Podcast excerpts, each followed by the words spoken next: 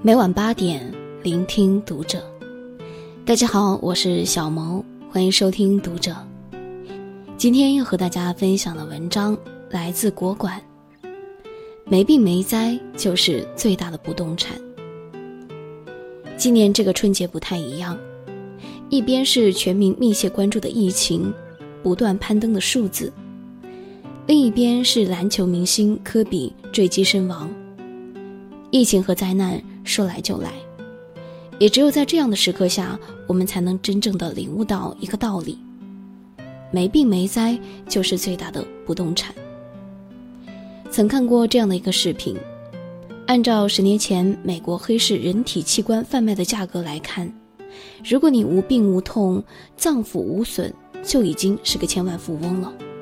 心脏九十九点七七万美元。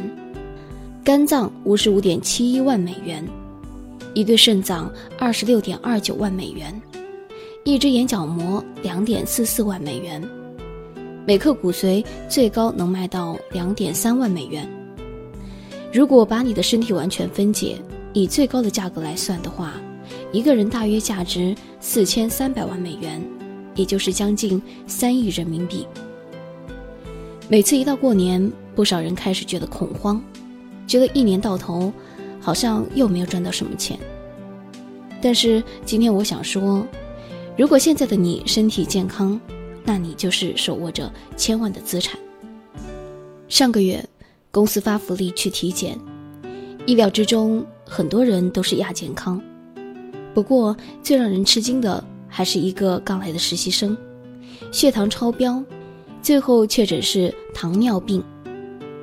这个实习生还没有毕业，今年才二十岁。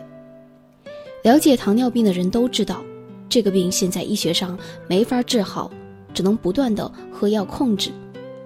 如果血糖没有控制好，特别容易引发其他并发症，比如手足病、失明等等。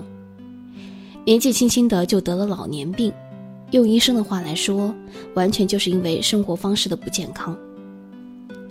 跟其他年轻人一样，这个实习生的生活方式极其的不健康，经常半夜还活跃在朋友圈，吃饭也是各种汉堡、鸡腿，只图好吃，不管健不健康。虽然年轻身体修复功能好，但是也抵不住超负荷的运转。根据世界卫生组织报告，一个人的生活方式占健康因素的百分之六十。如果一个人的生活方式不健康，即使父母给的身体再好，也容易得各种疾病。知乎上有人问：为什么明明知道健康很重要，年轻人还是在各种作死呢？有一个高赞的回答说：因为总觉得自己年轻，仗着自己年轻就各种不爱惜，觉得自己的身体好着呢，才不会有任何的问题。但正是这一种对身体的无所谓。反过来也在遭受着他们的报复。根据抗癌协会公布的统计数据，我国癌症发病年龄提前了十五到二十年。原来五十到八十岁才容易患上的癌症，已经提早到了三十五到五十五岁。千万不要仗着年纪就任意的挥霍健康，你对身体造的孽，他都记着呢。为什么就有人要花式透支身体呢？很多人说。迫不得已。以前闺蜜在广告公司工作，经常半夜还在改方案。如果不熬夜，就赚不到钱，买不到自己喜欢的包包、口红、化妆品。靠着这一份拼劲，闺蜜很快就升职加薪了。但没过多久，她住院了，原因是每天长时间的伏案工作，腰椎已经严重受损。医生说，她如果还按照之前的工作强度的话，腰就别想要了。在家静养了一段时间之后，闺蜜果断换了行，现在做着一份不需要每天熬夜加班的工作。虽然钱赚的不如以前多，但她说，为钱折寿是最不划算的事情。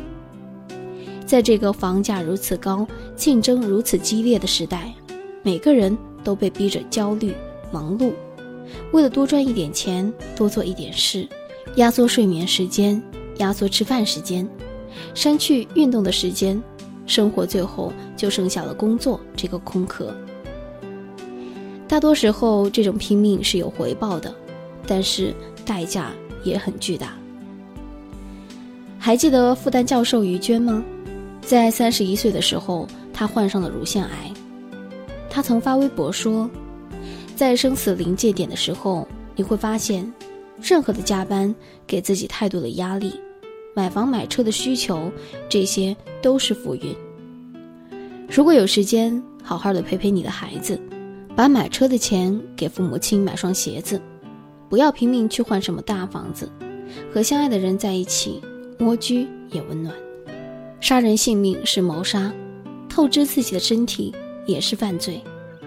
我们有千千万万个要加速跑的理由，有千千万万不早睡的借口，但是当真的要与病魔斗时，你会发现我们都还太嫩，不管有多乐观勇敢，斗不过。就是斗不过。每次一说到健康，不少人就说：“这分明就是老年人的生活，让年轻人注重健康，就是让他们提前过退休的生活。”其实，健康与努力并不是非比就此的关系。在读书会上认识了一个姐姐，人都已经四十五岁了，但看着只有三十岁的样子。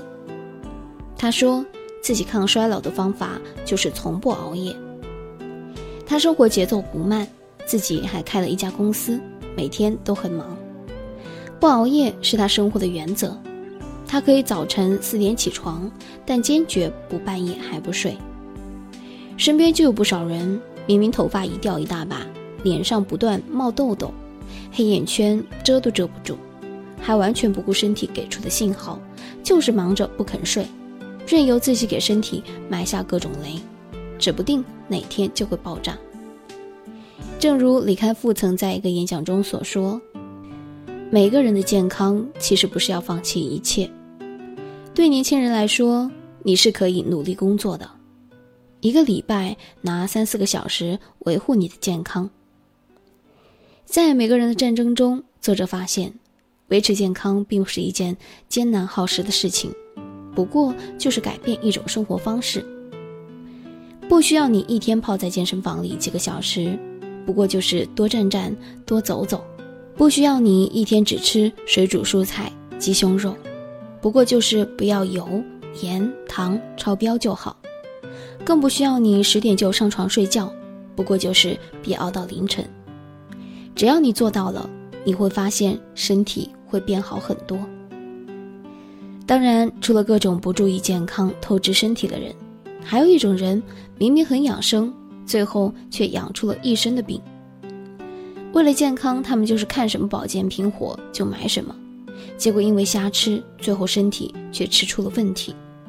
其实大可不必这样，只要饮食均衡、健康，每天都吃蔬菜、水果、蛋奶肉，身体就已经有了充足的营养，不需要把自己当成小白鼠，拍脑袋瞎补充。